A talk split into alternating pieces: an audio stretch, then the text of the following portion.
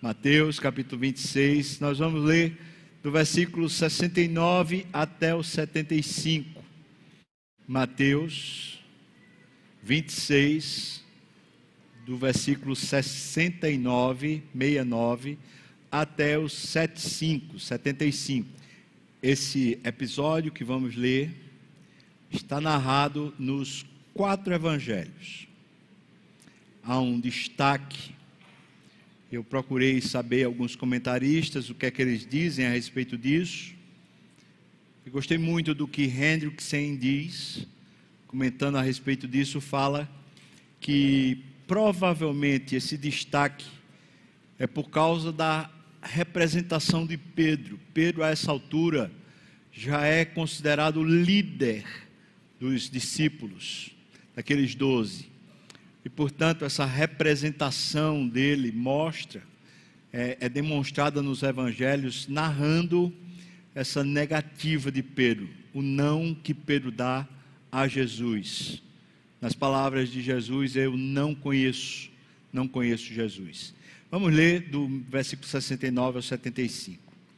Ora, estava Pedro assentado fora no pátio, e aproximando-se, uma criada lhe disse: Também tu estavas com Jesus, o Galileu.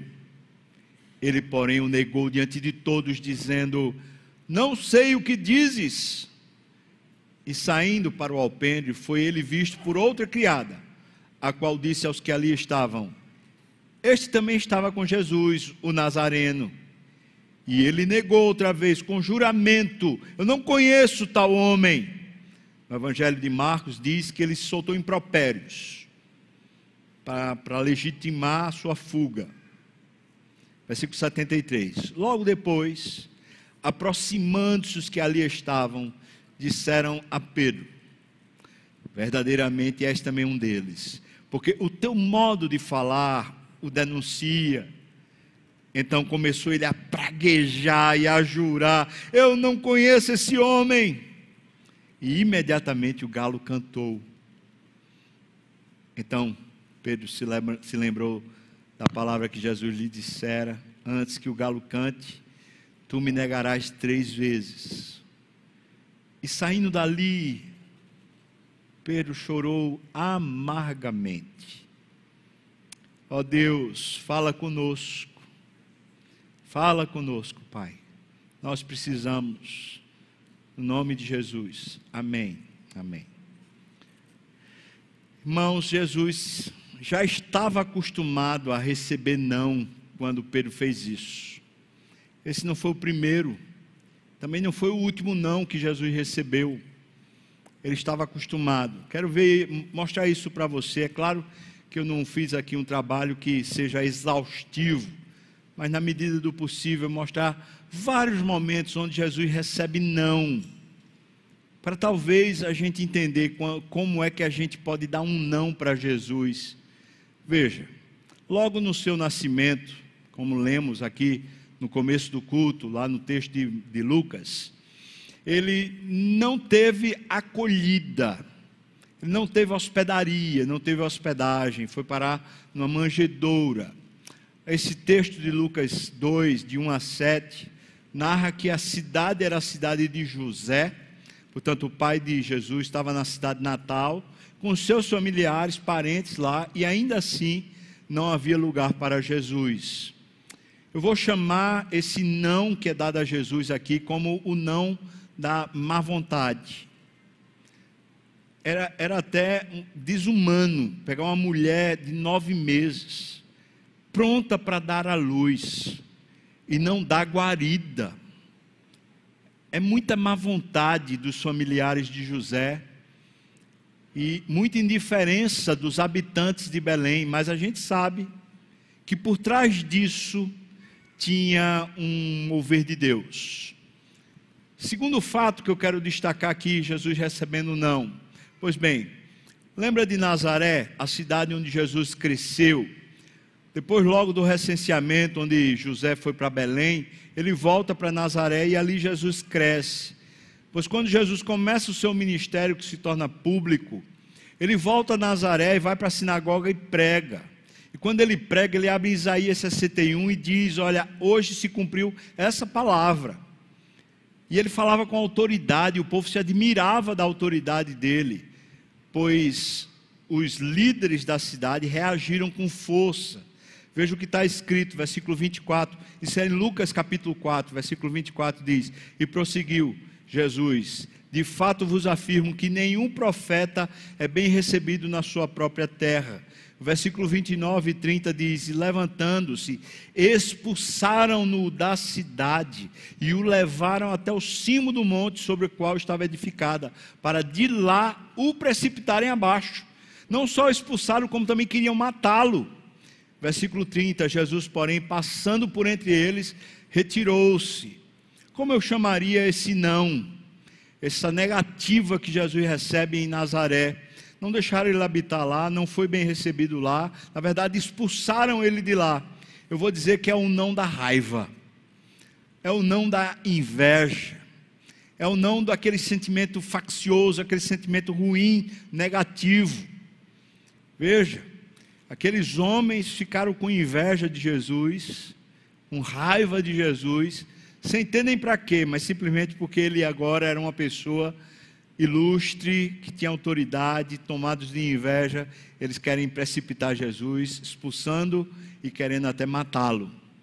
Na terceira ocasião, onde Jesus recebe um não, você lembra quando ele vai para o casamento em Caná, logo no começo do seu ministério, até mesmo antes dessa, desse episódio de Nazaré, o Evangelho de João, no capítulo 2, diz que ele chegando lá, de repente ele recebe uma notícia de que não tem mais vinho. Isso está em João 2, versículo 3. Tendo acabado o vinho, a mãe de Jesus lhe disse: Eles não têm mais vinho. Jesus recebe essa negativa. Não diz respeito a ele agora, diz respeito às circunstâncias. Mas ele está sendo premido pelas circunstâncias através da sua mãe. Não é tempo dele começar o seu ministério.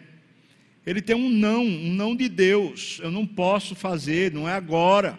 Mas a sua mãe, que é uma autoridade na terra sobre ele como homem, está imprensando ele no canto. Olha só, não tem mais vinho. Ela sabia quem ele era. Versículo 4 diz: Mas Jesus lhe disse: Mulher, que tenho eu contigo? Ainda não é chegada a minha hora. Nós sabemos que depois ele fez um milagre, mas ele deixa muito claro: eu estou premido. Esse, esse foi um não que ele recebeu do pai. E ele, em obediência à sua mãe, para não desonrar a sua mãe, ele vai lá e faz um milagre. Eu diria que esse é o não da inconveniência, é o não do aperreio, da pessoa apressada, que Maria está terminando pondo ele contra o Pai, o Pai Celeste. Esse não da inconveniência é comum às vezes não, não estamos no ritmo de Deus, na agenda de Deus, no processo de Deus, nós queremos para ontem o que Deus quer dar a gente amanhã. E a gente não se, se aquieta enquanto não chega aquilo que a gente pretende de Deus. Quarta ocasião onde Jesus recebe um não. Pois bem, está em Marcos capítulo 5, versículos 15 e 17. É lá em Gadara. Jesus tinha feito milagres num lado do, do chamado Lago de Genezaré, e ele atravessou, pegou o barquinho durante a noite, foi para o outro lado onde estava Gedara ou Gadara. Era conhecido naquela, naquela região que lá em Gadara havia um endemoniado. Aquele homem ficava na praça central da cidade, preso em grilhões, rosnando e fazendo tudo quanto era obscenidade. Aquele homem era um cartão postal negativo para a cidade. Jesus atravessou o, o mar, foi por causa do Espírito, o Espírito Santo conduziu ele. Em chegando lá, o homem se rende a Jesus. Jesus expulsa os demônios. A legião de demônios vai para dentro dos porcos que terminam se jogando no mar. Os porcos morrem. Bom, Jesus fez um bem feito. A cidade agora está livre daquele problema. Aquele homem que vinha sendo um grande transtorno para a cidade. Pois bem, veja a reação daqueles homens de Gadara. Versículo 15, Marcos 5, versículo 15. Indo ter com Jesus, viram o endemoniado, o que tivera a legião. Ele estava assentado, vestido em perfeito juízo. E aí os habitantes de Gadara temeram. Como assim? Não era para temer antes? Antes é que eles deviam ter medo do homem endemoniado, que se livrava dos grilhões, que vivia se martirizando, lançando pedras sobre si, que vivia grunhindo como um animal. Mas agora que Jesus libertou eles, ele, quando os, os habitantes vêm, estão com medo. Versículo 16: Os que haviam presenciado os fatos, ou seja, Jesus libertando o endemoniado, contaram-lhes o que acontecera ao endemoniado e acerca dos porcos que foram lançados no mar. E, versículo 17: E entraram a rogar-lhe que se retirasse da terra deles. É outra negativa que Jesus recebe. Ele, em vez de ser bem-vindo, bem-quisto, apreciado, valorizado, no mínimo, um obrigado deveria ser dado a Jesus pelo bem feito que ele fez, não só endemoniado, mas também a toda a cidade, libertando não apenas o indivíduo, mas a comunidade toda dessa, dessa gerência demoníaca que estava sobre a cidade. Pois bem, o que é que ele recebe? ele recebe ingratidão. Ele é expulso também daqui. Você já pensou, irmão? Já por três vezes, nos lugares onde Jesus chega, ele não é acolhido. Mesmo que ele esteja fazendo bem, ele ainda é imprensado para fora, é colocado para fora. Esse eu vou chamar o não da ingratidão. A nossa ingratidão a Deus também se expressa dizendo não a Deus não reconhecemos que foi Ele, não ficamos satisfeitos e felizes, muitas vezes até achamos ruim o bem feito de Deus. Quinta ocasião onde isso acontece, pois bem, eu vou ler aqui o que está lá em João, capítulo 6, versículos 60 a 65. Jesus tinha feito o milagre da multiplicação dos pães, e a multidão passou a seguir Jesus porque queria mais pão. Então Jesus interrompe o cortejo e fala assim: Olha, vocês estão aqui porque vocês querem pão. Os pais de vocês comeram maná no deserto e eles morreram. Se vocês não comerem a minha carne e não beberem o meu sangue, vocês não têm vida em vocês mesmos. É necessário que vocês comam a minha carne e bebam o meu sangue para que vocês tenham vida eterna. Quem vem a mim é meu Pai que me mandou. E aqueles que vêm a mim, de modo algum lançarei fora. Vocês, para terem vida, precisam comer a minha carne e beber o meu sangue. Quando ele falou isso, veja que está no versículo 60. Muitos dos seus discípulos, discípulos, discípulos, muitos dos seus discípulos, tendo ouvido tais palavras, disseram: Duro é este discurso, quem o pode ouvir? Estão estranhando Jesus, não estão aceitando a palavra de Jesus versículo 61. Mas Jesus, sabendo por si mesmo que eles murmuravam, veja só, irmãos, a respeito das suas palavras, interpelou-os: Isso vos escandaliza? Que será, pois, se virdes o filho do homem subir para o lugar onde primeiro estava? O espírito é o que vivifica, a carne para nada aproveita. As palavras que eu vos tenho dito, as palavras que eu vos tenho dito, eu vou repetir. As palavras que eu vos tenho dito são espírito e são vida. Contudo, há descrente entre vós. Problema da incredulidade. Eles não queriam a palavra de Jesus. Eles queriam a palavra deles. Eles queriam a vida de conforto que Jesus podia dar. O alimento, a provisão, mas não queriam mais ouvir a voz, o comando, a direção. Eles querem a provisão, mas não querem a relação. Eles querem ter a garantia, mas eles não querem a intimidade. É isso que está acontecendo aqui. Contudo, há descrentes entre vós, versículo 64. Pois Jesus sabia desde o princípio quais eram os que não criam e quem o havia de trair. E prosseguiu: Por causa disto é que vos tenho dito: ninguém poderá vir a mim se pelo Pai não lhe for concedido. Ele acaba de dizer isso, versículo 66. À vista disso, muitos dos seus discípulos o abandonaram e já não andavam com ele. Quero destacar isso. O abandonam e não andam mais com ele. Isso é um não. Vou chamar esse um não da incredulidade. Quando a palavra do Senhor, a verdade do Senhor incomoda. Não é aquilo que a gente quer ouvir, não é aquilo que a gente gosta. A gente muitas vezes tem uma ideia fixa, ou tem uma coisa que a gente precisa, entre aspas, porque é uma, nossa, uma necessidade que a gente entendeu que tinha, e muitas vezes o Senhor está falando conosco, mas nós não temos ouvidos para ouvir, nos inquietamos com o que Jesus está falando, com o que Deus está dizendo. E isso, Jesus diz, é incredulidade. Veja que ele diz versículo 64: há descrentes entre vós, aqueles que deixaram. Vou chamar esse o não da incredulidade. Pois bem, sexta ocasião onde Jesus recebe o um não, mais uma. Nós estamos falando aqui quando Jesus está no Getsemane. Você lembra disso?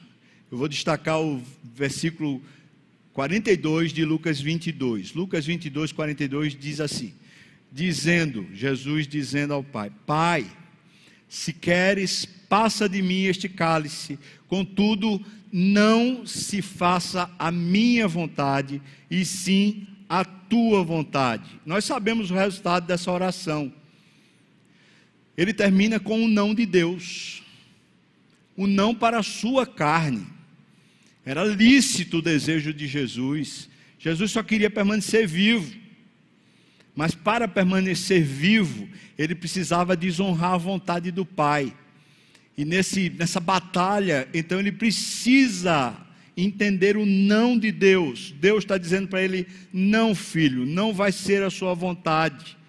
Ele está ouvindo o não de Deus e ele entende o não de Deus. Perceba que isso, ele, como homem, lá no Getsemane, ele está recebendo um não à sua vontade própria, a vontade humana. Então, nós poderíamos dizer, nessa sexta ocasião, Jesus recebe o não da angústia. Quando é legítimo o nosso pedido, quando nós estamos realmente necessitados, premidos, e ainda assim, a voz de Deus é: não, você não vai receber isso que você quer. Esse é o não da angústia. Eu diria que Jesus recebe esse não como homem, como ser humano que era.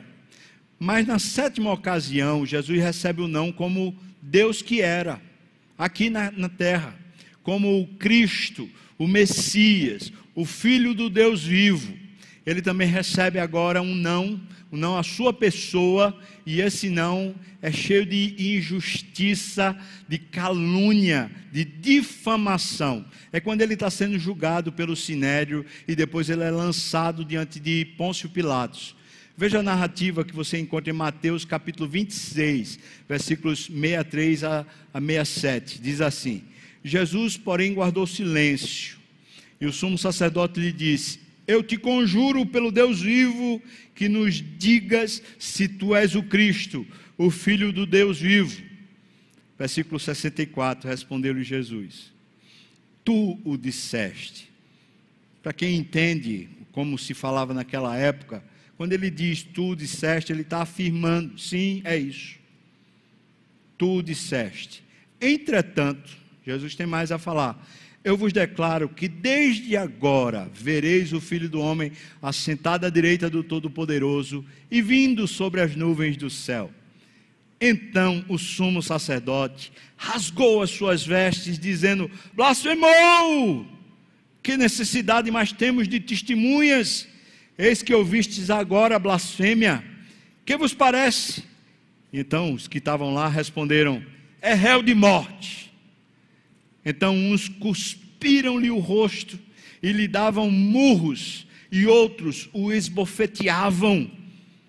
Versículo 1 do capítulo 23. Levantando-se toda a assembleia, pegaram Jesus e levaram a Pôncio Pilatos. Versículo 2: E ali, diante de Pôncio Pilatos, passaram a acusá-lo, dizendo: Encontramos este homem pervertendo a nossa nação. Isso é mentira. Isso é injusto, isso é calúnia, isso é difamação. Depois, vedando pagar tributo a César. Outra mentira, Jesus nunca tinha ensinado a não pagar tributo a César. Calúnia, difamação e depois afirmando ser ele o Cristo. Isso de fato ele afirmou. Mas ele sempre pegou o testemunho das Escrituras, o testemunho do Espírito, o testemunho do Pai, para afirmar a respeito disso. Nunca foi ele que por si só afirmou isso. E agora eles estão lançando diante de Pôncio Pilatos Jesus como se fosse um, um malfeitor, sendo ele o Filho de Deus, sendo ele o próprio Deus encarnado. Jesus está sendo negado a respeito da sua pessoa. Ele era digno, mas ele está sendo injustiçado, ele está sendo mal falado, difamado, caluniado. É isso que está acontecendo. Você percebe que nesse processo de negativa, Jesus está meio que tarimbado. Um pouco mais adiante, nós vamos encontrar outra negativa que eu reputo e entendo como sendo a pior de todas que Jesus recebeu. Não foi a de Pedro, foi a de Deus Pai.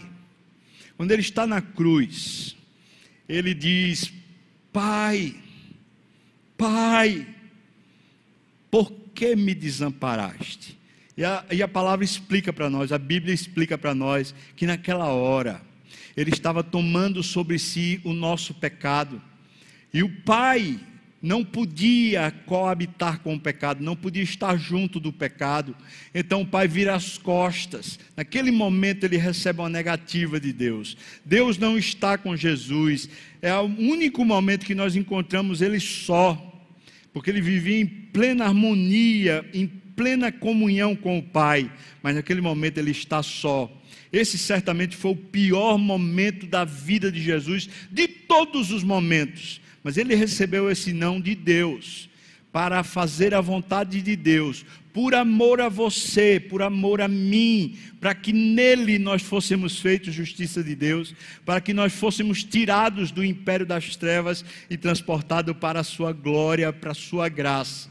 Ou seja, ele nos salva quando ele recebe uma negativa divina. Eu não posso, é como se Deus estivesse dizendo: Eu não posso estar com você agora, meu filho você agora virou pecado, agora você virou a imundícia, você recebeu agora a minha ira. Mas a gente leu, na verdade, o texto de, da negativa de Pedro. Queria só lembrar para você sete nãos que Jesus já tinha recebido até aqui. Primeiro, o não da má vontade. Depois, o não da raiva, da inveja, dos sentimentos maus. Depois ele recebeu o não da inconveniência, ele recebeu o não da ingratidão, ele recebeu o não da incredulidade, ele recebeu o não do alívio na sua própria carne, sua vontade de permanecer vivo no Getsemane, ele recebeu o não da difamação e da injustiça, ele recebeu o não do Deus Pai, quando não podia estar com ele porque ele estava se fazendo pecado por nós. Mas por que então o Evangelho ou a palavra de Deus dá tanta importância a esse episódio de Pedro? Nós podemos dizer sim, é porque ele é o líder dos discípulos. Ou a gente poderia pensar que a Bíblia está usando esse episódio de Pedro como alguém que era tão próximo ao Senhor Jesus, alguém que viveu tão, tão, tão aproximado de todas as decisões e todas as perspectivas de Jesus, até mesmo conhecendo o plano de Deus em Jesus, mas esse alguém terminou sucumbindo. E Pedro dá três nãos a Jesus dentro da mesma, do mesmo episódio. Como é que isso aconteceu? A gente pode pensar que aquilo foi uma coisa de momento, foi só aquela insegurança de momento. Mas eu queria pensar com você que tem pelo menos três causas que os evangelhos vão mostrando para a gente, para que Pedro negasse naquele momento. Primeiro, a gente vai ver o seguinte: Lucas 22, versículos 31 a 34. Sabe o que é que diz lá? Uma, adverti, uma advertência de Jesus para Pedro.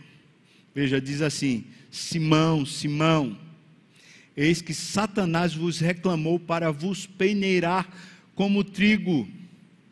Você sabe como se peneirava o trigo naquela época? Bom, a peneira de palha, né?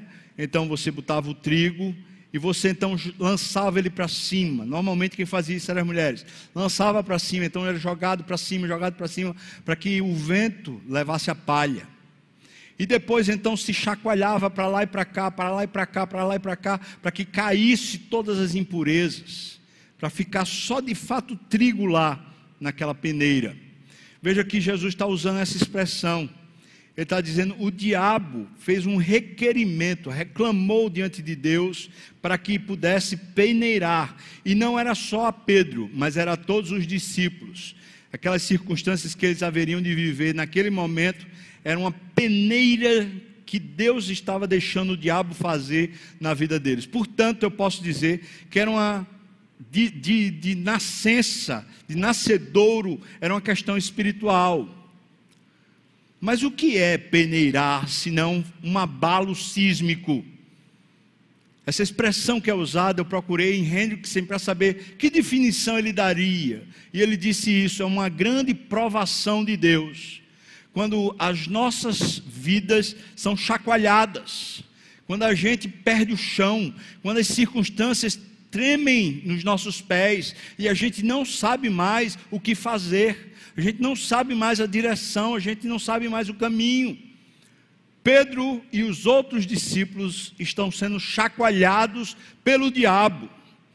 Essa é uma luta espiritual, é uma batalha espiritual. E quem estava nessa batalha, diz aqui o versículo seguinte: Eu, porém, roguei por ti, o próprio Senhor Jesus, para que a tua fé não desfaleça.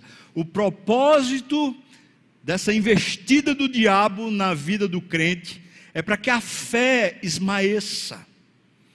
Esse é o propósito. Deus permite que sejamos provados por uma peneira diabólica, para que a nossa fé seja robustecida, fortalecida. Mas veja a oração. Eu orei para que a sua fé não desfaleça. Porque quando estamos num aperreio desse, numa tormenta desse tamanho, a tendência que temos é a nossa fé esmaecer, enfraquecer.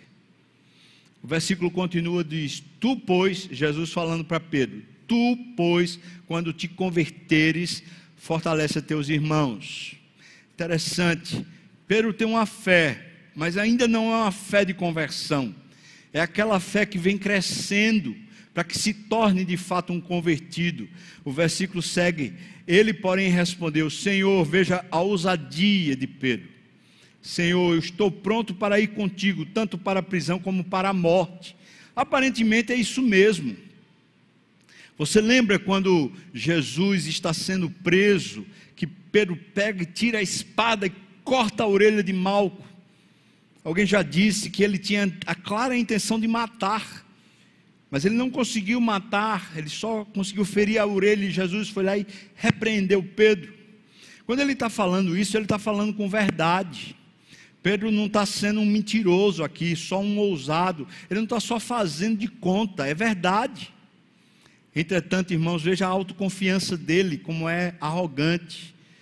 Jesus está dizendo para ele: Olha, Pedro, eu roguei por você para que a sua fé não desfaleça. E ele diz: Não, Senhor, eu nem preciso que o Senhor ore, porque eu estou é forte, eu estou é pronto, até para morrer, se for o caso.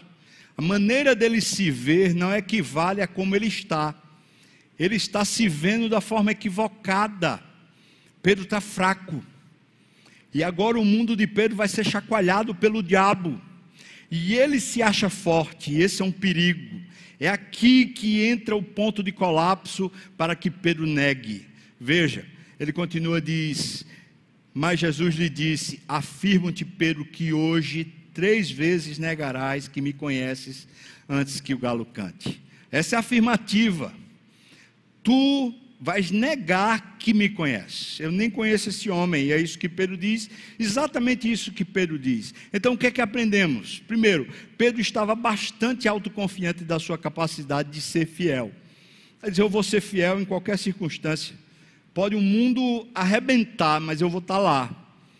É por isso que ele não levou a sério o alerta que Jesus deu a ele e nem a oração no Getsemane. E aí eu quero lembrar você, Jesus vai orar para poder dizer a Deus: Senhor, eu quero viver, mas seja feita a tua vontade. Se for para eu beber o cálice, eu bebo. Ele por três vezes acorda os seus discípulos, inclusive Pedro, e diz: orem, vigiem, para que vocês não entrem em tentação. E Jesus afirma para eles: a carne é fraca vocês precisam de um espírito forte para vocês não sucumbirem. Mas eles não conseguiram, estavam premidos de sono, eles continuaram dormindo, mesmo que Jesus por três vezes tentasse acordá-los. Pedro tem uma autoconfiança que não está estribada numa vida verdadeira. Isso parece com aquele tipo de crente que diz assim: Eu sou da igreja há muito tempo, ah, não, essas coisas não me abalam não, porque eu já tenho, já conheço muito, eu já estou já tô há muito tempo no Evangelho, mas não está vivendo a vida com Deus, não está firme, não está na oração, não está na vigília, não está realmente buscando a Deus, e ainda está autoconfiante, dizendo: ah, não, nada vai, vai abalar minha fé. Conheço gente que agora, por causa dessa tormenta que tivemos, estamos tendo ainda em certa medida, por causa desse abalo sísmico que vivemos, tem gente que parece que titubeou e está dizendo não para Deus, tem gente que não voltou para a igreja, tem gente que não voltou a ter intimidade, caminhar com Deus. Nós conhecemos tanta situação de tantas igrejas que fecharam estavam confiantes, mas não confiantes com substância, porque a vida não era condizente com a confiança que se tinha, igual a Pedro. Veja, logo depois de Getsemane, quando Jesus disse para Pedro assim: Olha, põe de volta a espada na bainha. Todo aquele que lançar a mão da espada, a espada perecerá. Pedro põe de volta a, a espada na bainha, mas Pedro fica desconfiado. Isso não parece certo. Como é que eu posso deixar que esses vilões peguem o mestre e o levem, ainda mais como um prisioneiro, se ele não fez mal nenhum? Isso não parece certo, isso não parece justo. Se eu seguisse a lógica de Pedro, se eu tivesse vivendo aqueles dias, certamente eu, eu, faria parte do time de Pedro. Eu não conseguiria entender a lógica de Jesus ser preso. Eu fico pensando que isso deve ter tomado o coração de Pedro. Olha, não é possível. Como assim? O que é que ele está fazendo? Não pode deixar isso acontecer. A frustração, o desânimo, o desalento. Como é que agora meu mestre está sendo tomado como se fosse um salteador? ele fica especialmente desapontado com Jesus quando ele é repreendido na frente de todo mundo. Pedro tinha sido tão ousado, tão corajoso, pegou a espada, estava pronto para morrer. E aí o seu mestre, na frente de todos os circunstantes, inclusive diante daqueles ímpios da guarda, o seu mestre o censurou. Disse para ele: você está errado, Pedro, não é assim que se faz. Certamente Pedro ficou super abatido. Eu não estou entendendo mais nada. Lembra do que Jesus tinha dito para Pedro? O diabo vai chacoalhar você. O diabo vai chacoalhar você. E agora o mundo de Pedro, as ideias de Pedro não estão mais batendo, as coisas não estão mais engrenadas. Ele está agora passando como se fosse um processo mental onde ele não organiza as ideias. Tudo isso está tomando Pedro. Não pensa que ele disse o não só ali na ocasião. Tem uma série de coisas que estão acontecendo na vida de Pedro. Segundo, Pedro não se vê mais como um discípulo do seu mestre, ele agora virou mestre. Eu quero explicar isso. Você lembra quando Jesus perguntou aos discípulos: Quem diz o povo que eu sou? E eles começaram a falar: uns dizem que você é um profeta, outros dizem que é Elias, outros dizem que você é Jeremias. Ele diz: Mas vocês, o que dizem que eu sou? E então Pedro disse: Tu és o Cristo, Filho do Deus vivo. Isso está lá em Mateus capítulo 16. E nessa hora, nessa hora, Jesus elogia Pedro e fala: Bem-aventurado és Simão Barjonas, porque não foi nem carne nem sangue quem te revelou, mas foi o Espírito do meu Pai que te revelou. Pedro ganha ousadia, ganha mais confiança nessa hora. E nessa hora, Jesus começa a explicar para os discípulos: Olha, eu vou ser pego por por pessoas, eu vou ser manietado, eu vou ser esbofeteado, eu vou sofrer e depois eu vou morrer, mas ao terceiro dia eu vou ressuscitar. Quando Jesus começa a contar isso, Pedro chama Jesus da parte, fala assim: peraí, vem cá, eu preciso dar um conselho. Acho que o senhor está meio, a ideia não está muito boa. Vamos lá, Senhor Jesus, tem compaixão de ti mesmo. Isso de modo algum te acontecerá, Jesus. E Jesus olha para Pedro e com toda a franqueza de Jesus, ele diz: arreda Satanás, tu não cogitas das coisas de Deus, senão das coisas dos homens. Pedro está afoito, ele não consegue aceitar que o plano de Deus era que o mestre dele fosse morrer. E por ele não conseguir entender ou aceitar a vontade de Deus para a vida de Jesus, que afetava diretamente a vida dele, ele está afoito ele já não concorda com o plano de Deus, ele não concorda com o ensino de Jesus, e ele não concorda com a maneira como Jesus está se portando. Ele agora está afoito, ele não é mais discípulo, ele começa a ser mestre. Ele é mestre do seu próprio saber, ele é mestre da sua própria consciência, ele é mestre das suas próprias ideias. Não é mais Jesus, é ele. Ele quem comanda agora. Bom, a gente vê isso em João 18, versículos 15 a 18, diz: Simão, Pedro e o outro discípulo seguiam Jesus. O outro discípulo que está aqui no Evangelho de João é o próprio João. Sendo este discípulo conhecido do sumo sacerdote, ou seja, João era conhecido do sumo sacerdote, ele entrou no pátio onde estava Jesus. Pedro, porém, ficou de fora, junto à porta, não tinha acesso. Saindo, pois, o outro discípulo, João foi lá pegou ele, disse que era conhecido sumo sacerdote, falou com a encarregada da porta e levou Pedro para dentro. Versículo 17.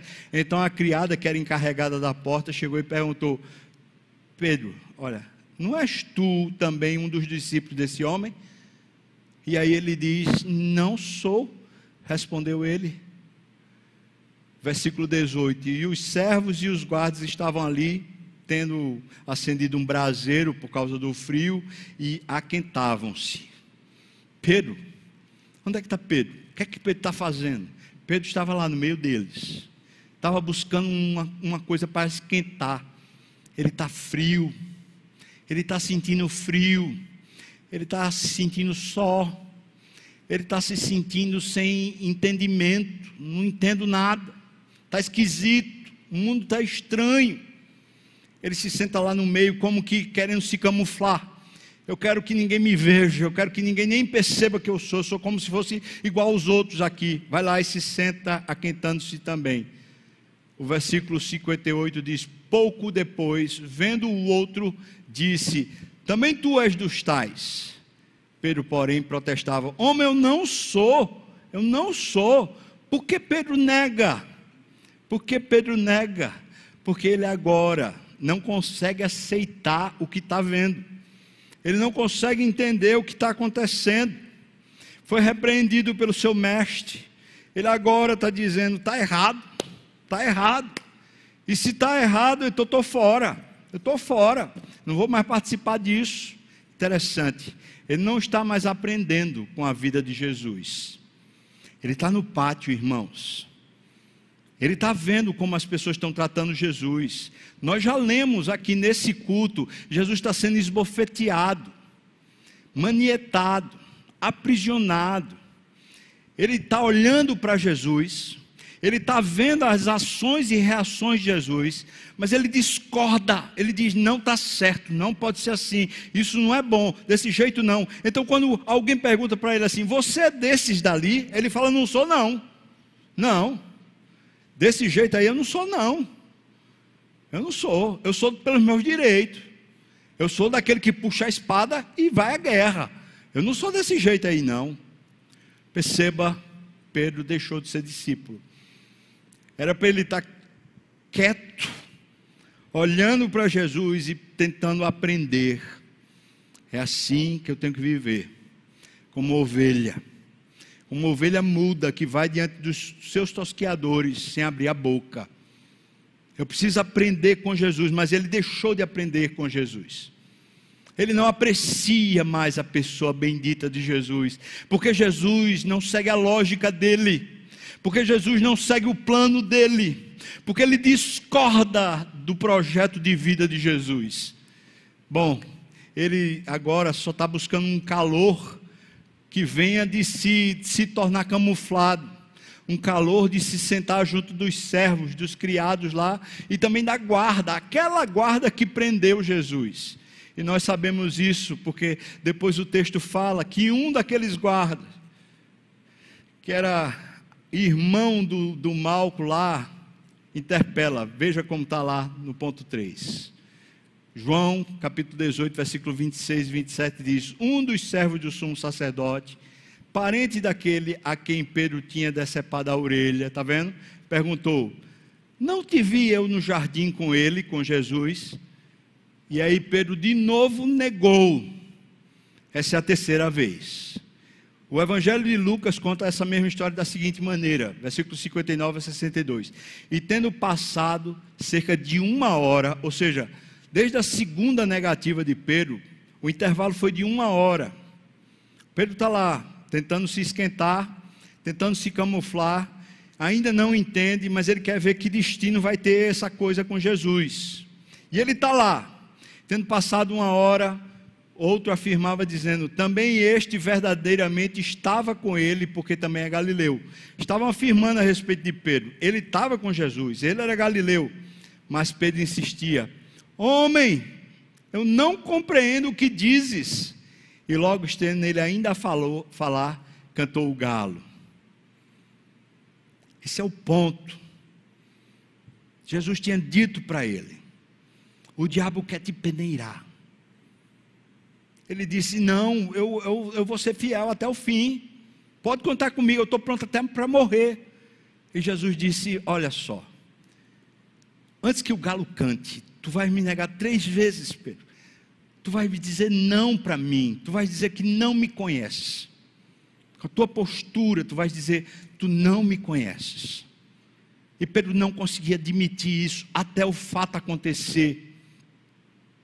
Mas nessa hora que o fato acontece, que o galo canta, veja o que diz a palavra do Senhor, versículo 61.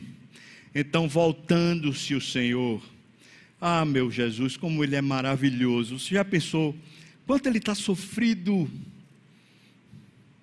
Já está cheio de marcas, o seu rosto está cheio de marcas de murro, esbofeteado, cuspido.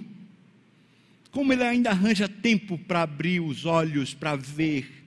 Mas veja, então voltando-se o Senhor, fixou os olhos em Pedro. E Pedro se lembrou da palavra do Senhor, como lhe dissera: Hoje três vezes me negarás antes de cantar o galo. Então, saindo dali, ele chorou amargamente.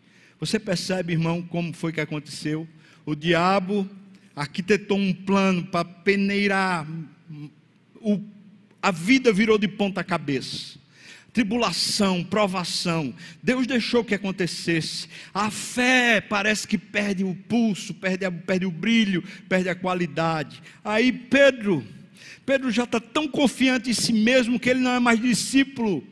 Ele ficou arrogante, ele não segue mais o mestre, agora ele é que é opinioso, ele é que é o dono das ideias. E aí vem o terceiro ponto: Pedro já não tem mais nem coragem, no, no terceiro ponto, de dizer de fato quem ele é ou de assumir as suas próprias atividades.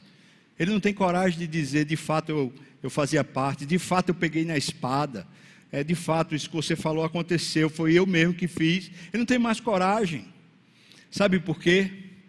Porque nesse terceiro ponto ele só tem justificativas para si mesmo e para os outros. Não, eu fiz, mas eu não fiz. É, é, é porque é outra coisa aqui. você não está entendendo o que é que eu estou passando. Você não sabe qual é o meu momento. Pedro nega a terceira vez. Sabe qual é o resultado de Pedro negar Jesus?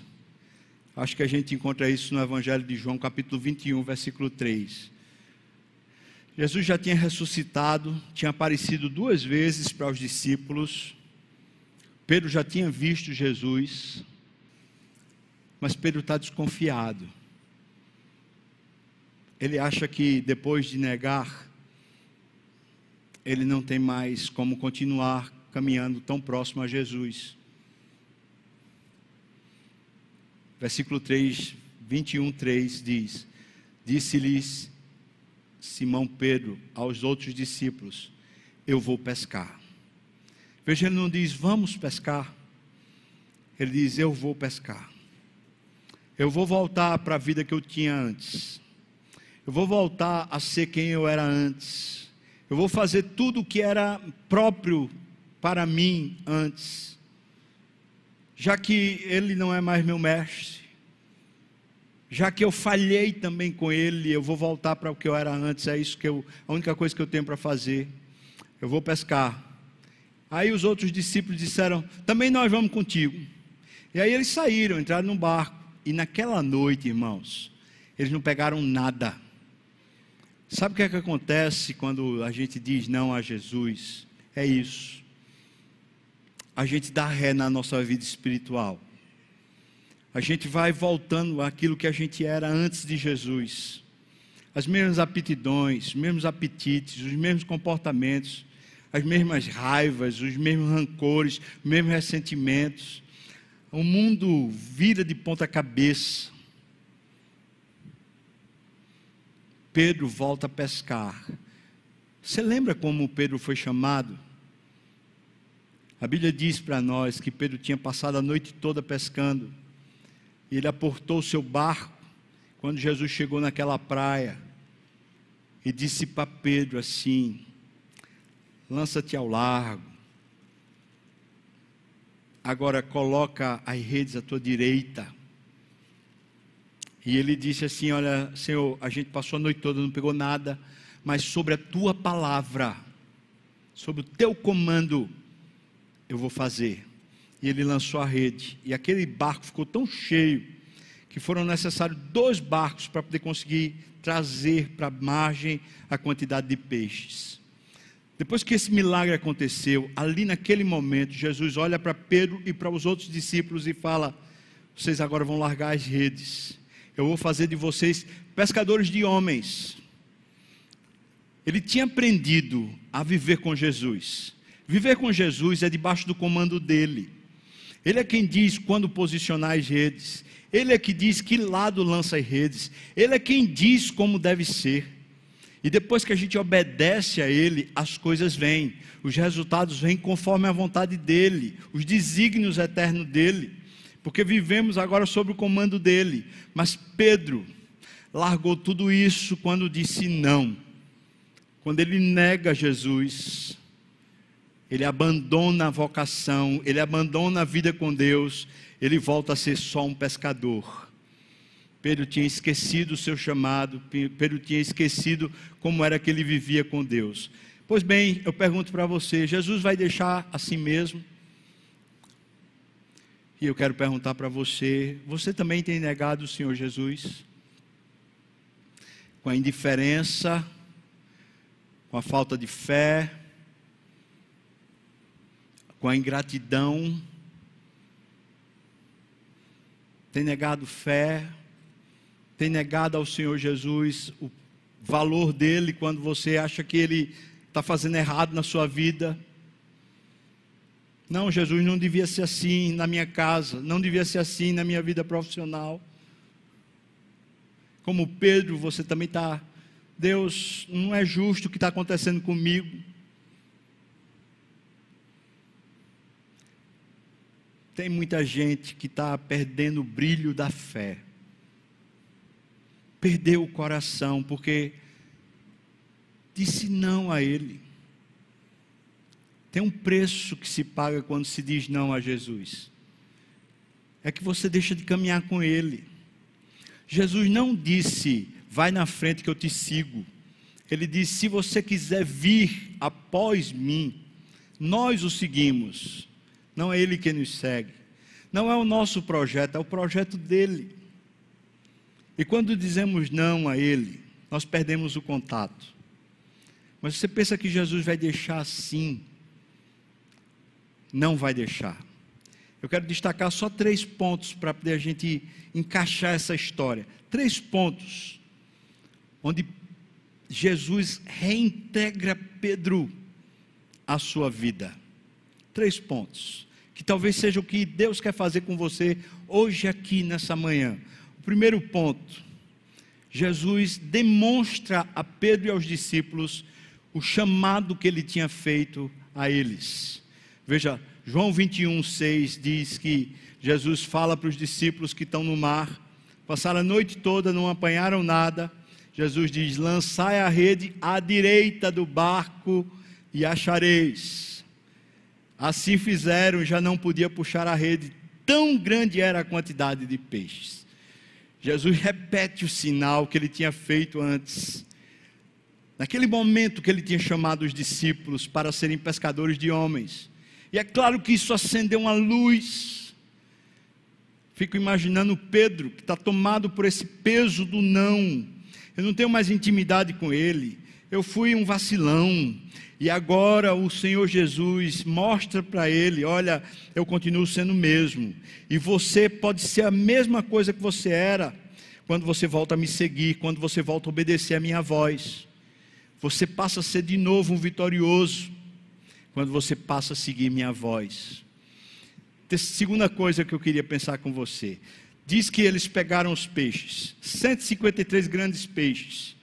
Era tanto que foi difícil puxar para a margem. Quando eles puxaram para a margem, Jesus já tinha feito uma fogueirinha, tinha um pão ali que Jesus tinha preparado para eles, e agora vem um peixe, eles começam a preparar. Veja o que diz versículos 12 e 13 do capítulo 21. Disse-lhe Jesus, aqueles discípulos lá, vinde comei. Nenhum dos discípulos ousava perguntar-lhe: Quem és tu? Porque sabiam que era o Senhor. Veio Jesus, tomou o pão e lhes deu, e de igual modo o peixe.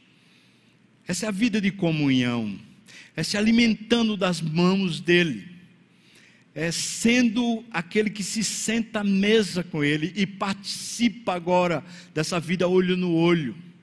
Você lembra da igreja de Laodiceia, que está lá em Apocalipse, a carta que Jesus escreveu para aquela igreja?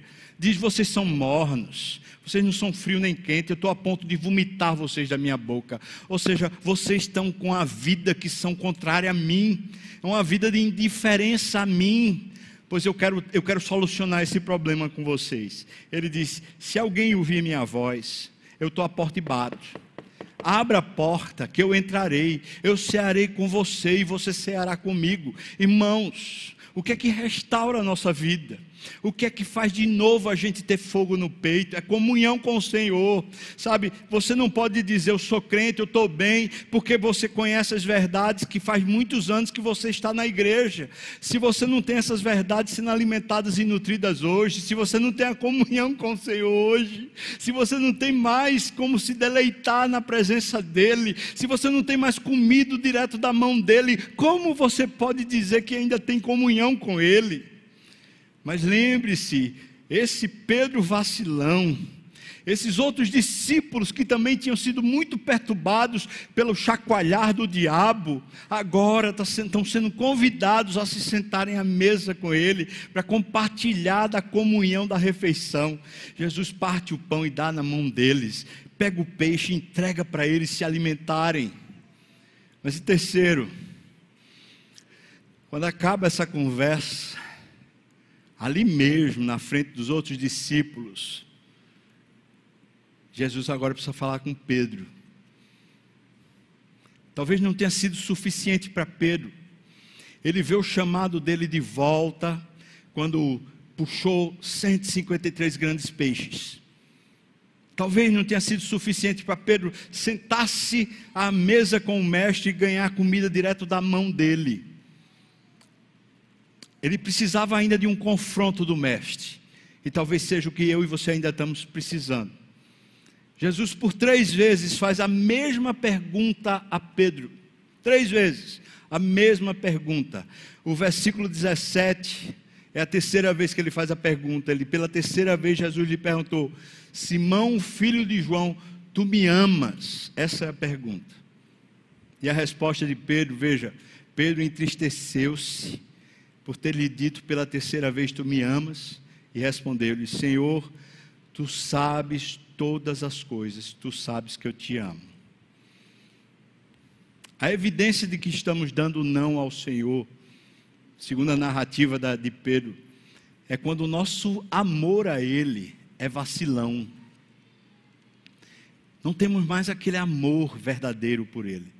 É um amor que chega no culto, a gente se anima, mas quando a gente sai não tem mais.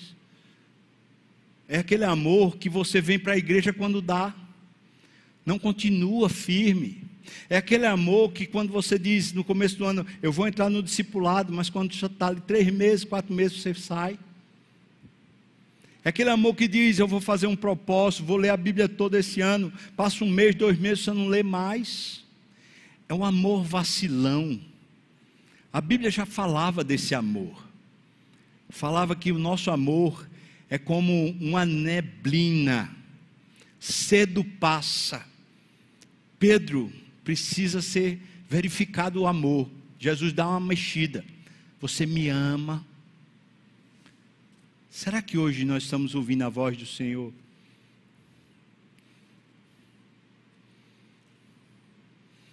Ele não faz isso para diminuir a gente. Ele faz isso para uma alta avaliação. Para você ser franco com você mesmo. Você ama Ele. De verdade. Essa terceira vez é a única vez que Pedro diz: Tu sabes todas as coisas. Tu sabes que eu te amo.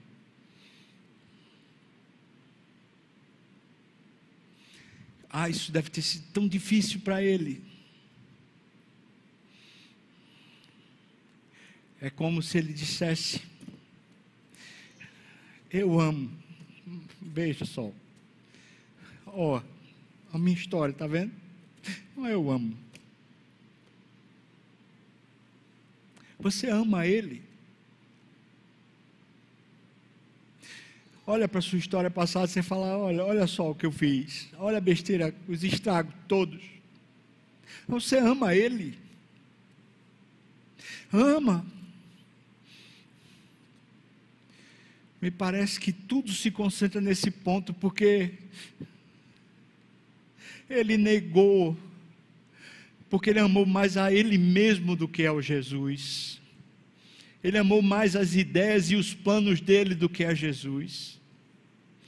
Ele negou Jesus, disse não, porque Jesus se tornou incoerente para ele, incongruente. Você ainda ama, mesmo que Jesus esteja fazendo você passar por uma luta, por um perrengue. O mundo está de ponta cabeça, está tá instável as coisas, mas você ainda ama. Você pode dizer: Eu amo, Senhor. Oh, Senhor, eu te amo, tu sabes.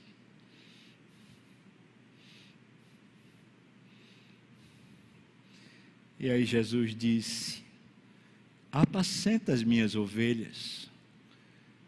O resultado natural, quando nós estamos vivendo uma negativa para Deus, estamos dizendo não a Jesus, é que não nos envolvemos mais com as ovelhas do Senhor Jesus. As ovelhas dele, não as de Pedro, não as suas. Eu vou trocar esse miúdos, fazendo aplicação. O que Jesus está dizendo para Pedro é: se você ama, evidencie isso na igreja, na vida com os seus irmãos que são ovelhas, como você. Se você ama, apacenta, cuida do rebanho que é de Deus. Não podemos dizer, irmão, eu amo a Deus e viver longe da igreja, viver faltando à igreja. viver sem responsabilidade com o corpo de Cristo, sem sermos bênção um na vida do outro. Aí você diz, mas a responsabilidade de pastorear é sua, pastor Sávio, faça.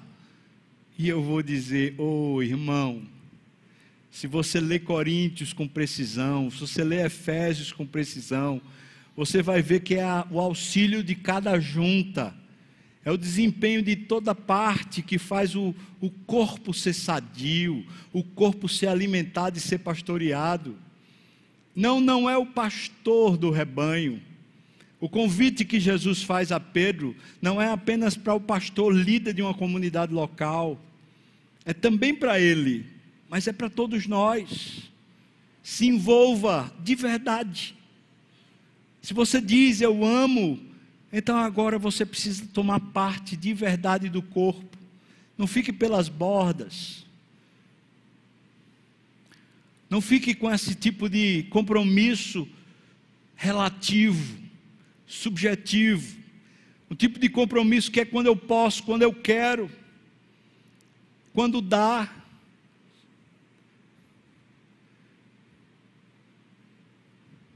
Às vezes eu não entendo.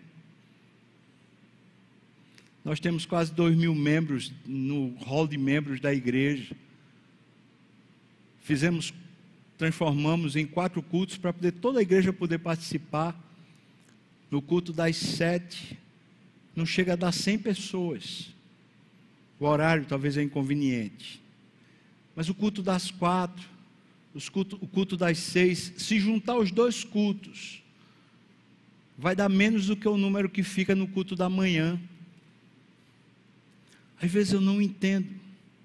Eu sei que muitos irmãos estão vindo para dois cultos. Mas desses dois mil que estão lá no hall de membros, quantos não estão vindo mais?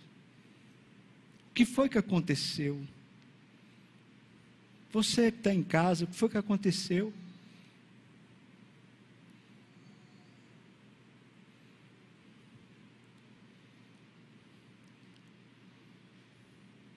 Ainda ama Será que a nossa ausência também não é um não para Jesus?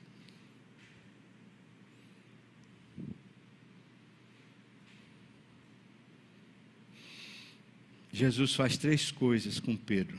Primeiro, ele mostra para ele de novo que a vida é uma vida de obediência. Lança a rede, você vai pegar. Segundo, ele mostra que a vida de Deus é uma vida de comunhão com Ele. Você precisa se alimentar todo dia. Não pode ser a qualquer momento, do jeito que você quer, na hora que quer. Todo dia, com frequência, com abundância, com sensibilidade, sentado à mesa. Terceiro, Jesus questiona o amor. Não porque ele não saiba, mas para que você se avalie.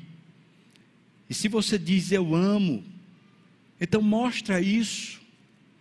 Quem, quem pede para mostrar não é a igreja, é Jesus. Se você diz eu amo o Senhor, você está envolvido com a igreja. Não diga que ama o Senhor Jesus e não está envolvido com aquilo que Ele mais ama. Certamente, fora Deus Pai e o Espírito, a coisa que Jesus mais ama é a igreja mais do que tudo, a igreja. Então não podemos dizer que amamos Ele e não amamos ou não participamos daquilo que Ele mais ama. Eu chamo você, irmão. Se você tem vivido uma vida de dizer não a Jesus, diga hoje sim.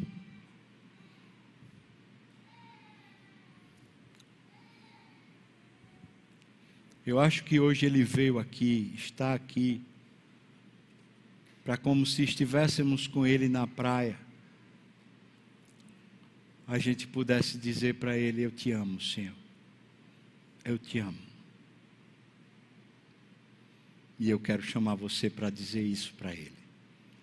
Com a prática, volte a obedecer a voz dele. Volte a obedecer a palavra dele Não ande pelos seus próprios caminhos, direções, inquietações, frustrações. A igreja lhe machucou. Você está desencantado, problema demais na vida. Sua vida está sendo chacoalhada pelo diabo. Volte a obedecer à voz dele, ao comando dele. Segundo, volte à comunhão com ele. Essa que você tem na sua vida privada. Essa de você escancarar o coração, se alimentar direto da mão dele. Quando você lê a palavra, quando você ora, quando você vigia.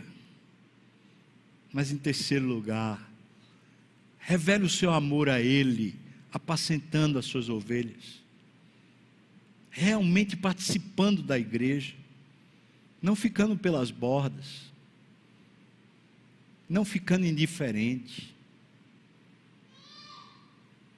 Vamos orar, irmãos. Você quer dizer um sim para o Senhor Jesus? Que seja um sim se quer dizer, seja um sim seu da maneira sua mas que seja aquele que ele se agrada. Quero convidar você, se quiser, a ficar de pé. Você quiser dizer sim, Senhor, eu quero. Eu quero, Senhor.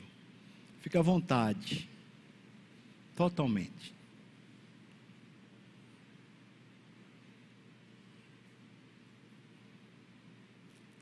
Próximo domingo a gente vai ter culto lá no Agnes. Quero lembrá-lo disso.